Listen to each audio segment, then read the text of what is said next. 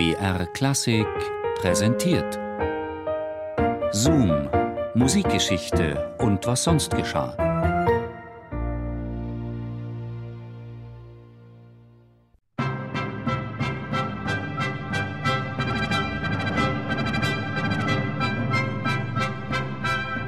Im Jahre 1679 hatte Jean-Baptiste de Lully alles. Einen Adelstitel, die Freundschaft des Sonnenkönigs, das französische Opernmonopol, die Leitung der Académie Royale de Musique und den unumstrittenen Ruf, Erfinder der französischen Nationaloper zu sein. Dann, wenige Jahre später, rammte er sich seinen zwei Meter langen Taktstock in den Fuß, und der Wundbrand bereitete seiner überirdischen Karriere ein irdisches Ende. Bis aber der Tod ihm ein Bein stellte, brachte Lully zunächst einmal diverse tatsächliche und angenommene Konkurrenten zu Fall, dann sogar Vertraute und schließlich das gesamte eigenständige Musikleben des Landes. Der Sonnenkönig herrschte über Frankreich und Lully über die französische Musik. Wer ihm dabei in die Quere kam, der wurde aus dem Weg geräumt.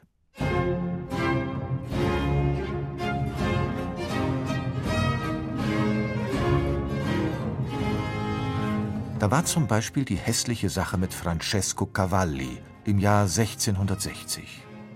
Zu diesem Zeitpunkt hatte es der junge Lully bereits bis zum königlichen Ballettmusikkompositeur und engen Vertrauten des Sonnenkönigs gebracht. Er komponierte ein Ballett nach dem anderen, jedes ganz und gar im französischen Stil. Und der König war begeistert. Diese Begeisterung ging so weit, dass Lully den Auftrag erhielt, musikalische Balletteinlagen für eine Oper des italienischen Komponisten Francesco Cavalli zu schreiben. Cavallis Musik war italienisch, Lullys Einschübe durch und durch französisch. Vielleicht hätte diese französisch-italienische Koproduktion sogar funktionieren können, hätte Cavallis Oper Ercole Amante nicht ganze 18 Balletteinlagen Lullys erdulden müssen.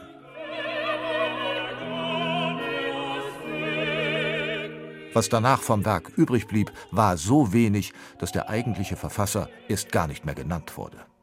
Francesco Cavalli kehrte als gebrochener Mann nach Italien zurück und kehrte der Bühne für immer den Rücken. Lully jedoch wurde in den Adelstand erhoben und arbeitete weiter an seinem Aufstieg zu Frankreichs erstem Komponisten.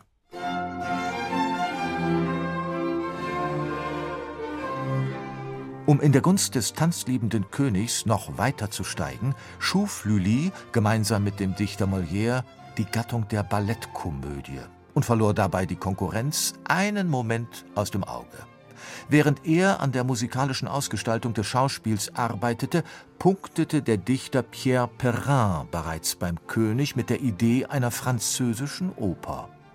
Ludwig XIV. biss an und verbriefte ihm das Privileg, eine Académie d'Opéra zu gründen, das heißt eine Gesellschaft mit dem Recht, Opern öffentlich aufzuführen und dafür Eintrittsgelder zu verlangen. 1671 kam Pomone auf die Bühne.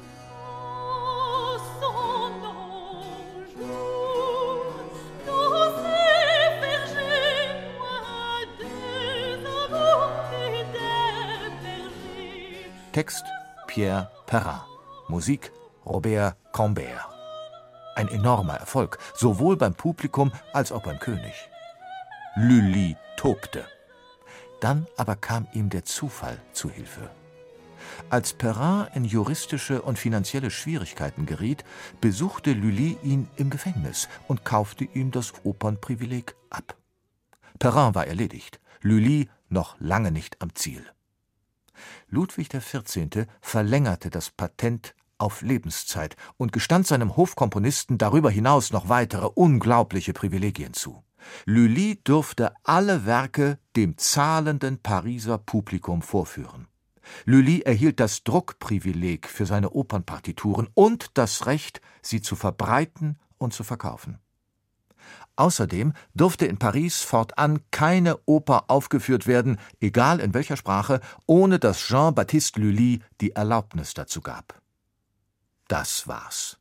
Das französische Musikleben war in Lullys Hand und die Konkurrenz konnte einpacken. Zum Beispiel Marc-Antoine Charpentier, der von nun an seine Opern nur noch im kleinsten privaten Kreis aufführen konnte. Von Lullys ehemaligem Textdichter Molière gar nicht zu sprechen. Lully ließ ihn fallen, sobald ihm das Opernprivileg sicher war.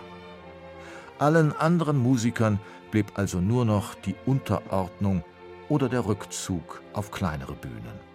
Auf die Bühne des Marionettentheaters.